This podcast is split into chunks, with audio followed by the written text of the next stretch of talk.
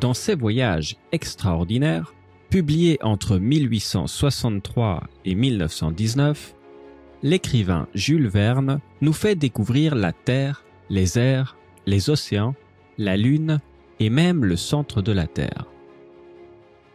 Jules Verne est fasciné par les progrès techniques de son époque, l'époque de la révolution industrielle. Avec lui, on voyage dans des montgolfières, des trains, mais aussi des moyens de transport qui n'existent pas encore, comme les sous-marins ou les vaisseaux spatiaux.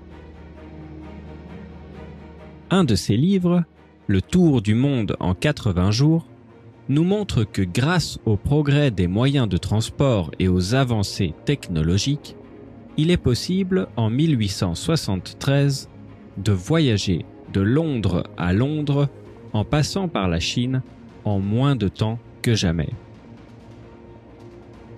Les progrès depuis la première expédition autour du monde de Magellan et Elcano en 1522 sont phénoménaux. Le nouveau canal de Suez évite de faire le tour de l'Afrique et les voies ferroviaires nouvellement installées permettent de traverser l'Inde et les États-Unis de part et d'autre. C'est en partant vers l'Est que les héros fictifs du roman de Jules Verne, le flegmatique Phileas Fogg, accompagné de son domestique français Jean Passepartout, choisissent de voyager. Pour cela, ils utilisent paquebot, train, voiture, traîneau et même un éléphant pour arriver à leur objectif de 80 jours.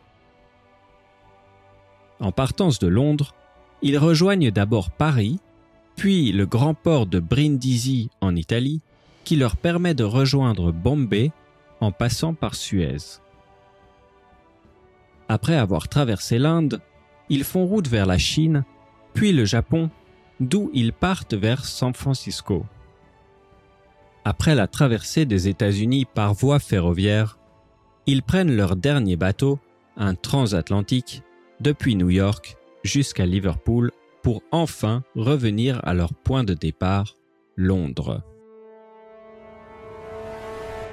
Pour replacer dans le contexte historique, c'est en 1872 que l'anglais Thomas Cook organise le premier voyage touristique autour du monde en sept mois. Et plus ou moins à la même époque, les aventuriers américains et américaines George Francis Train, Elizabeth Bisland et Nellie Bly s'arrachent les records de vitesse pour descendre en dessous de 80 jours.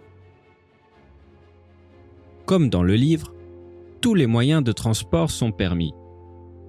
George Francis Train a probablement été une inspiration pour le roman de Jules Verne puisque un de ces quatre tours du monde a été effectué en exactement 80 jours, et pour le faire, il a dû louer un train entier et a passé du temps en prison.